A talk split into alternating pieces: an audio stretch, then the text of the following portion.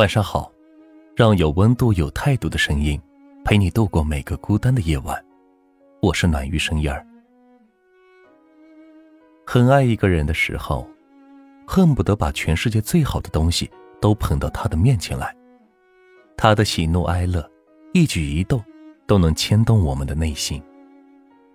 然而，时过境迁，经历种种后，再炽热的爱意，也会坠入冰窖。直到心灰意冷，自此不再信赖。有位朋友给我讲了他的爱情故事，希望我把它复述出来，能给经历相同的人一个提醒。小珍是个家庭条件不错的女孩，相貌身材都不差，这样的女生身边自是不乏追求者。她对待感情是十分认真，秉承着宁缺毋滥的宗旨。单身了好几年，直到遇到了阿泽。平心而论，在历来的追求者中，阿泽算不得各方面条件最优秀的那一个。但是小珍觉得他为人踏实上进，待自己温柔体贴。恋爱谈了一年多，双方父母也见了面，婚事正式提上议程，一切都还算顺利。唯一的一个小插曲是。就在婚事定下来的没几天，小珍查出来有身孕。阿泽很高兴的把这件事情告诉了公婆，公婆也买了些东西上门看望小珍。令人没想到的是，准婆婆对小珍的父母说：“现在小珍怀孕了，要用钱的地方多，彩礼希望可以减少一部分。”小珍的父母有些纳闷，因为按照习俗，彩礼最终。也是随着嫁妆一起带回婆家的。小珍才刚怀上，离孕产期尚早。不过既然亲家觉得为难，都快成为了一家人，也不是不能商量。就这样，定好的十六万六的彩礼，改成了八万八。事后，母亲略有迟疑的跟小珍嘱咐：“你这个婆婆好生厉害。”你以后多当心点。小珍无所谓的表示：“没关系，我是跟阿泽过日子，他对我极好。”两个年轻人很快的就步入了婚姻。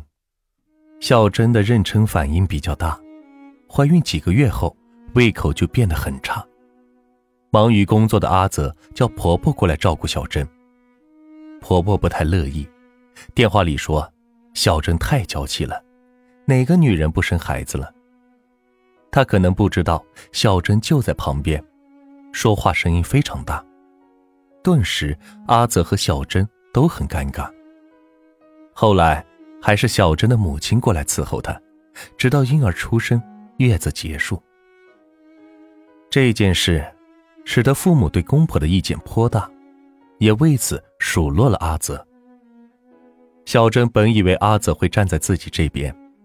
不料，阿泽告诉他：“你爸妈讲话也太难听了，孩子是我们的，又不是我父母的，他们没有义务来照顾吧？”小珍顿时就火了，反驳道：“那我父母就有义务了吗？孩子跟谁姓呢？”自知理亏的阿泽不吭声。这之后，小珍与公婆的矛盾更多。老人虽不与他们住在一起，但公婆时常要上门来。看看孙子，教育理念上的分歧又很大。小珍常常气的是暗自抹眼泪，她希望阿泽可以出面调和下。阿泽无奈的笑了笑：“嘿嘿，那是我爸妈呀，你叫我怎么说呢？我们做小辈的就让让吧。”终于，再一次，婆婆强制要给孩子用尿布的时候，小珍爆发了。得知消息的阿泽急忙赶回家。不分青红皂白的训斥了小珍一顿。那一刻，小珍看着他面前凶神恶煞般的爱人，仿佛自己压根不认识这个人一般。没多久，小珍态度坚决的离婚了。老人与年轻人之间有代沟，在所难免，但击垮爱情的从来不是长辈的过多阻碍，而是伴侣的不作为。好了。今天的分享就到这里，让有温度、有态度的声音陪你度过每个孤单的夜晚。我是暖玉生音儿，希望今晚的分享能够治愈到你。晚安。喜欢我的话，可以点赞和关注我哦。